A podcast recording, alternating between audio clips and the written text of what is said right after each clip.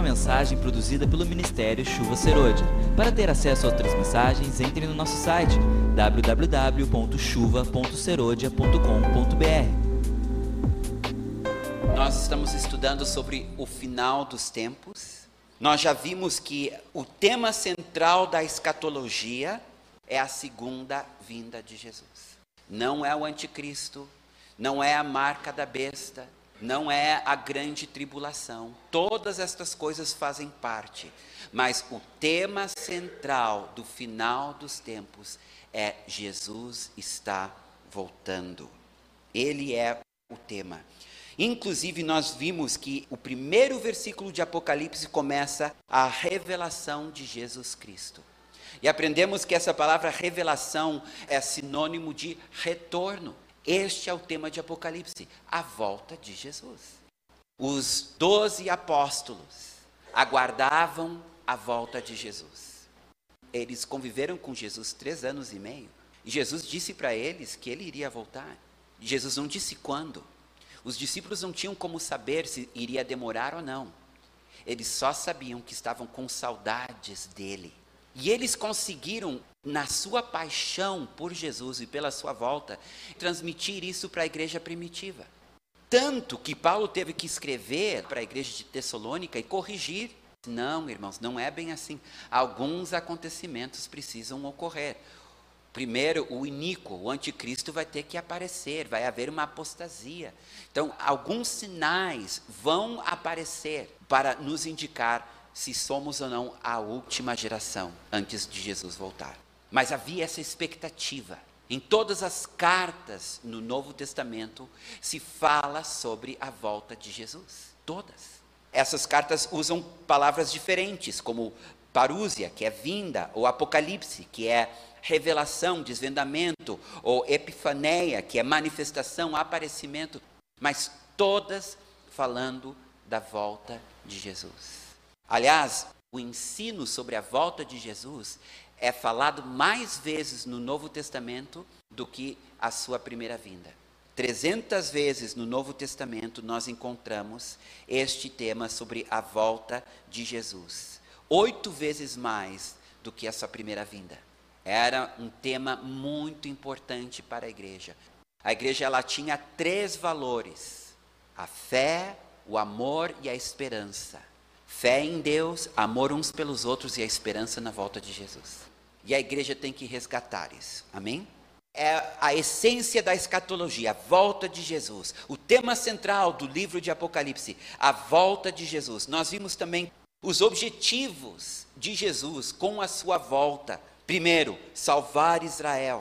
Segundo, buscar a noiva, que somos nós, e distribuir os galardões. Terceiro, derrotar o anticristo e o falso profeta e aprisionar a Satanás. Quarto, julgar as nações. E quinto, estabelecer o seu reino milenar. Estes são os objetivos com a volta de Jesus. Agora, muito importante é o que diz esta última página da Bíblia, no último capítulo da Bíblia, num dos últimos versículos da Bíblia. E este versículo é um dos versículos mais importantes nas Escrituras, porque ele revela a identidade da igreja na volta de Jesus. Versículo 17: O Espírito e a noiva dizem: Vem. Aqui está a identidade da igreja: o Espírito e a noiva. O Espírito Santo aqui, ele poderia ter dito diferente. Ele poderia ter dito o Espírito e a família de Deus. Ou ele poderia ter dito o Espírito e o exército do Senhor. Ou poderia ter dito o Espírito e o corpo de Cristo. É muito importante como o Espírito se refere à igreja no final dos tempos, porque aí está a nossa identidade.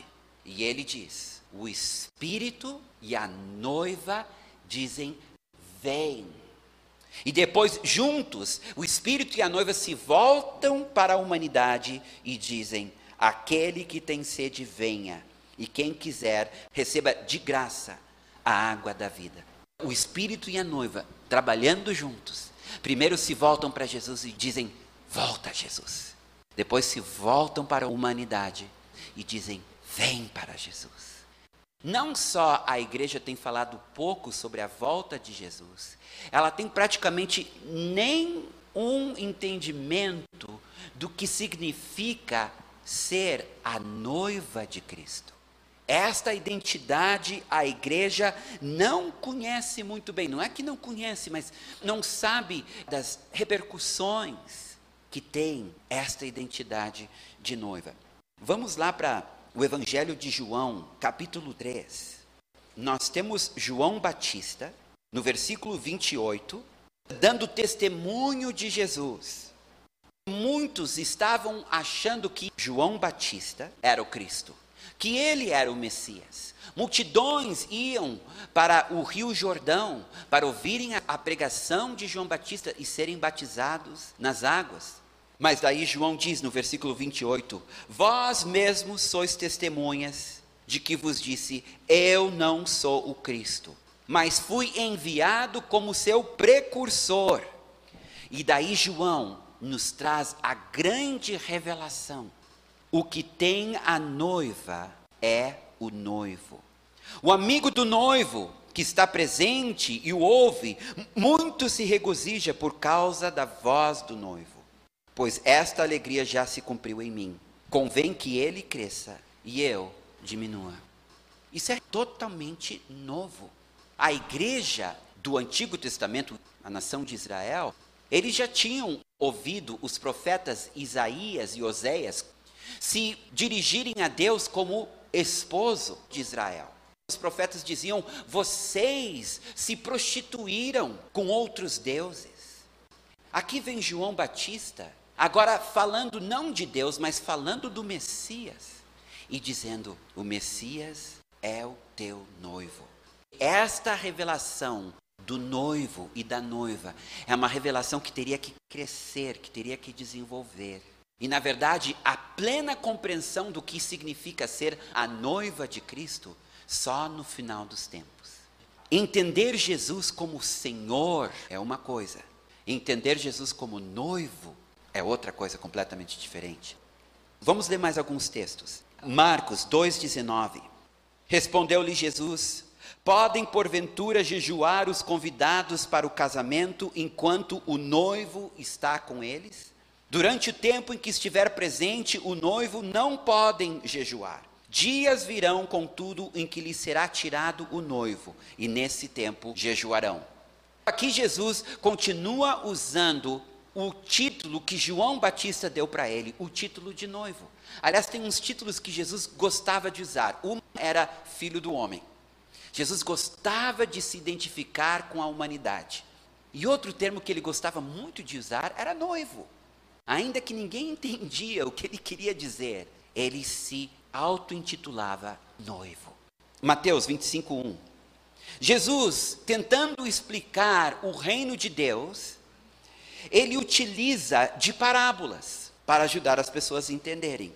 Em muitas das parábolas dele, ele usa a parábola do casamento, a parábola do noivo. Este é um exemplo apenas. Então o reino do céu será semelhante a dez virgens que, tomando as suas lâmpadas, saíram a encontrar-se com o noivo. E daí ele desenvolve este tema, né, das virgens que estavam preparadas para receberem o noivo e as virgens que não estavam preparadas para receberem o noivo. Vamos para Apocalipse agora. Apocalipse capítulo 15, versículo 2.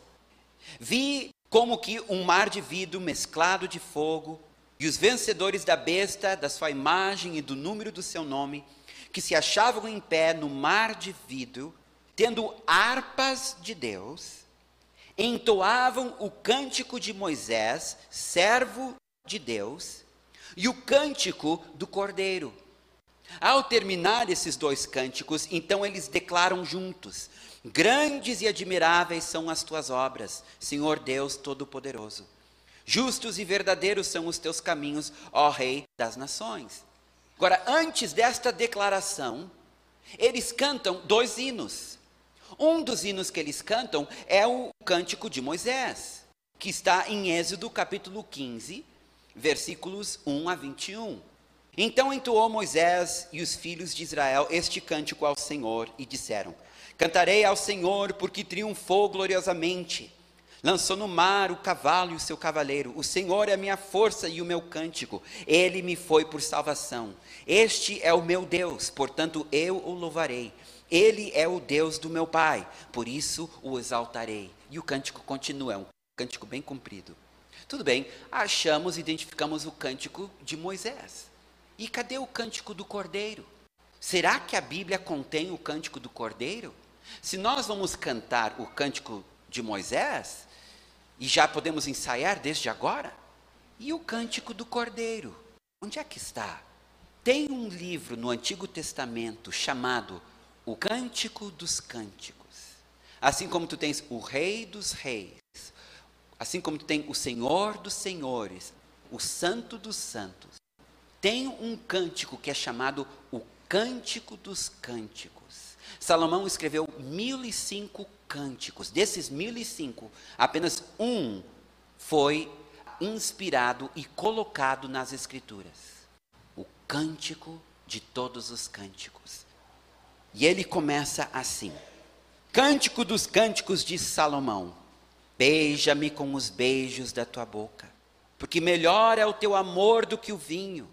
Suave é o aroma dos teus perfumes, como perfume derramado ao teu nome. Por isso as donzelas te amam. Leva-me após ti, apressamo-nos. O rei me introduziu nas suas recâmaras. E assim o cântico continua, um relacionamento entre uma moça apaixonada por um rei e durante este cântico, eles acabam se noivando. Agora vamos para o último capítulo desse cântico, capítulo 8, versículo 14, o último versículo. E nós ouvimos então a noiva. Se na Bíblia de vocês está escrito esposa, como título está errado. Não é esposa, é noiva. Eles não casaram ainda. Diz no versículo 14: Vem depressa, amado meu Faz-te semelhante ao gamo ou ao filho da gazela que saltam sobre os montes aromáticos. Isso lembra vocês algum versículo do Novo Testamento? Isso não te lembra um versículo lá em Apocalipse que diz: O Espírito e a noiva dizem: Vem! É o cântico do Cordeiro. Está aqui nas nossas Bíblias. É um livro que fala da paixão de Jesus pela sua igreja, da paixão de Jesus por ti. Jesus é um rei noivo. Ele é um rei poderoso, mas também ele é um noivo apaixonado. Muitos estão acostumados a ver Jesus apenas como um rei poderoso, mas não como um noivo apaixonado. É importante entendermos estas duas realidades para termos um relacionamento saudável com Ele. Como rei, ele deve ser temido e obedecido. Como noivo, ele deve ser amado e desejado. Jesus nos criou para o amor. 1 João, capítulo 4, versículo 16. E nós conhecemos e cremos no amor que Deus tem por nós. Deus é amor. E aquele que permanece no amor, permanece em Deus e Deus nele. Aqui está a grande revelação do significado de termos uma identidade de noiva. Porque se nós enxergarmos Jesus apenas como Senhor e Rei, o nosso relacionamento sempre será um relacionamento formal, Agora, quando nós o enxergamos como noivo, então é um relacionamento íntimo e pessoal. Ele deseja se revelar a nós como aquele que nos ama, aquele que nos entende, aquele que passou por tentações semelhantes às nossas, mas que nunca pecou, aquele que está familiarizado com os nossos sofrimentos Aquele que aprendeu a obediência através das coisas que sofreu. Ele se fez homem e habitou entre nós para que nós pudéssemos vê-lo, tocá-lo, cheirá-lo. Jesus, ele deseja, no final dos tempos, se revelar como um Deus apaixonado que está mais interessado na tua pessoa do que naquilo que tu podes fazer por ele. Hoje a igreja é uma igreja extremamente ativista, extremamente voltada para a produção, para a performance. Nós nos sentimos menos amados quando não estamos produzindo algo para Deus. Nós nos sentimos menos queridos. A gente olha para uma pessoa que está sendo muito abençoada e a gente diz, ela Deus ama. E se tu está passando por dificuldades, tu pensa, eu Deus não ama. Tu vê uma pessoa sendo muito usado por Deus, tu diz, ah, aquela Deus ama. Tu é pouco usado por Deus, tu pensa, eu Deus não ama. Mas não é assim que Deus vê, Ele é apaixonado. Eu tenho dois filhos, eu amo os dois iguais, são tão diferentes. Mas vocês precisam entender que quando Jesus olha para nós, ele olha para nós com olhos de paixão. Ele nos conhece pelo nome, ele nos chama pelo nome. O devocional não é uma tarefa árdua que a gente tem que cumprir todos os dias. Separar um tempo para entrar no nosso quarto e ler a Bíblia, orar e louvar. Não, é um tempo de amores. Eu lembro quando eu comecei a namorar a Leide, o meu maior prazer era estar com ela. Eu não tinha dificuldade nenhuma em sair tarde do meu trabalho e correndo para a casa dela, ficar na casa dela até a hora que a mãe dela me expulsasse. No outro dia, lá estava eu de novo na casa dela. O meu prazer era estar com ela. E vocês não sabem a minha alegria quando eu descobri que o prazer dela era estar comigo. Ela gostava de mim, ela gostava de estar comigo. E porque ela gostava de mim, isso só fazia com que o meu sentimento por ela aumentasse mais ainda. E um dia eu cheguei para ela e eu disse: Eu quero passar o resto da minha vida contigo. E ela olhou para mim e quis o mesmo. Este é o relacionamento de Jesus conosco. Ele tem um prazer em nós que nós não conseguimos imaginar ou entender. Aquele momento que tu separa para orar, para falar com Ele, é um momento que Ele para tudo para estar contigo. Ele tem prazer em ti. E quando nós entendemos este prazer que Jesus tem em nós, nós deixamos de ser servos e nos tornamos amigos. Difícil é ser apenas servo, servindo a Deus com uma culpa muito forte. Mas quando nós somos amigos, eu tenho prazer em estar com Ele, Ele me ama. Esta revelação do seu amor por mim, sabe que isso cura, isto sara, muda a nossa identidade. Ele não me rejeita. Meu pai, minha mãe podem me rejeitar, mas ele não me rejeita. Meu marido, minha esposa pode me deixar, mas ele jamais vai me deixar. Ele me ama. E é diferente do nosso relacionamento com Deus. Porque Deus, como Pai, Ele nos vê como filhos. Então, quando eu penso em Deus Pai, eu me vejo como filho, eu me vejo como herdeiro. E eu me dirijo a Ele como filho. E eu peço as coisas a Ele como filho. Se eu estou passando alguma dificuldade, eu me volto para o meu pai. Ele sempre me atende, ele é meu pai, ele me ama. Eu tenho um pai. O meu pai pode ter me abandonado quando pequeno, mas eu tenho um pai. O meu coração não é um coração órfão, porque eu tenho um pai e ele me ama. Ele deu o filho dele por amor a mim, ele me conhece pelo nome. Ele sabe quantos cabelos eu tenho na cabeça. Ele me ama. Ele é meu pai. Eu tenho um pai. E eu me relaciono com ele como meu pai. Eu tenho uma herança. Cada um de vocês tem uma herança. Porque Deus é o teu pai. Agora, eu não olho para Jesus como meu pai. Ele não é meu pai. Ele é meu noivo. Meu pai me ama com o amor de um pai. Mas Jesus me ama com a paixão de um noivo. Jesus é extremamente emotivo. Leia em Cântico dos Cânticos e vocês vão ver como ele é emotivo, como ele é apaixonado. O pai não teve que pedir duas vezes para ele se tornar homem. Ele estava mais do que disposto em vir e morrer na cruz por nós. Jesus disse uma vez para um fariseu: Aquele que muito é perdoado, muito ama. Aquele que entende a paixão de Jesus é um apaixonado. Por isso que Paulo nos ensina a orar. Senhor, dê-nos espírito de sabedoria e revelação no pleno conhecimento de Jesus. Porque quando tu entende o que tu significa para Ele, E quando tu entende o que tu significa para o Pai, o medo se vai. Precisamos desta revelação. Em Apocalipse, o Espírito Santo, ele tem este cuidado de trazer para frente esta revelação. Porque para a geração que vai viver a grande tribulação, para a geração que vai viver esta grande perseguição, o que vai mantê-la firme e constante é esse entendimento que Jesus me ama apesar das dificuldades e das circunstâncias. Quantos abandonamos a fé porque duvidamos deste amor? Ou porque estamos passando por situações difíceis, duvidamos deste amor? Não deixa que as circunstâncias afetem a tua compreensão do amor de Deus por ti. Muitas vezes meus filhos pequeninhos queriam coisas de mim que eu não podia dar, e eles não entendiam. Muitas vezes eles quiseram fazer coisas que eu não pude deixar, mas eles não entendiam. Muitas vezes eu tive que discipliná-los e às vezes eles não entendiam.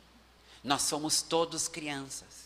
E Deus disse: Olha, os meus pensamentos não são os teus pensamentos, e os meus caminhos não são os teus caminhos. Não tem como entender o modo de Deus agir conosco, não tem como entender o modo de Jesus agir conosco. Jó não entendeu, José não entendeu, Davi não entendeu, mas esses três homens tinham algo em comum: eles confiavam em Deus. Eles sabiam que todas as coisas cooperam para o bem daqueles que amam a Deus, daqueles que são chamados segundo o seu propósito. Jesus me ama e Ele quer o meu bem. E não importa o que acontecer comigo nesta vida, eu sei que Ele me ama. E Ele está conduzindo os meus passos. Quando Estevão estava sendo apedrejado, primeiro mártir, a Bíblia diz que ele olhou para o céu e ele viu Deus sentado no trono e Jesus ao pé do seu lado. Agora, a Bíblia diz claramente que Jesus, ao subir aos céus, que ele sentou à direita de Deus aguardando que todos os seus inimigos sejam colocados debaixo dos seus pés. Jesus está sentado à direita de Deus no seu trono. No entanto, a visão de Estevão é Jesus de pé ao lado de Deus. Eu creio que aquele homem, Estevão, enquanto apedrejado, ele olha para o céu e Jesus se levanta. Naquele momento, todo o céu parou, porque havia um homem na terra honrando Jesus com a sua vida. E ele viu Jesus ali, saudando-o, honrando-o, de pé. Na presença de Deus, todos se prostram. Nunca um rei fica de pé para um súdito. Na presença do rei, todos se prostram. Mas aqui o rei está de pé. É minha noiva é o meu amigo que escolhe morrer por mim. Eu te recebo na glória de pé. E Estevão, vendo aquilo, ele fez uma coisa que dificilmente qualquer um de nós faríamos. Estevão olha para cima e diz: Pai, perdoa eles, porque eles não sabem o que estão fazendo. Só um homem que vê Jesus de pé pode fazer uma oração dessas.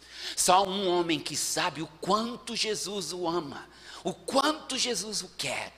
Só um homem que sabe o amor do Pai por ele, pode, enquanto está sendo apedrejado, dizer: Pai, perdoa eles, eles não sabem quão grande tu és, o quanto tu os ama, mas eu sei, e eu morro alegremente por ti.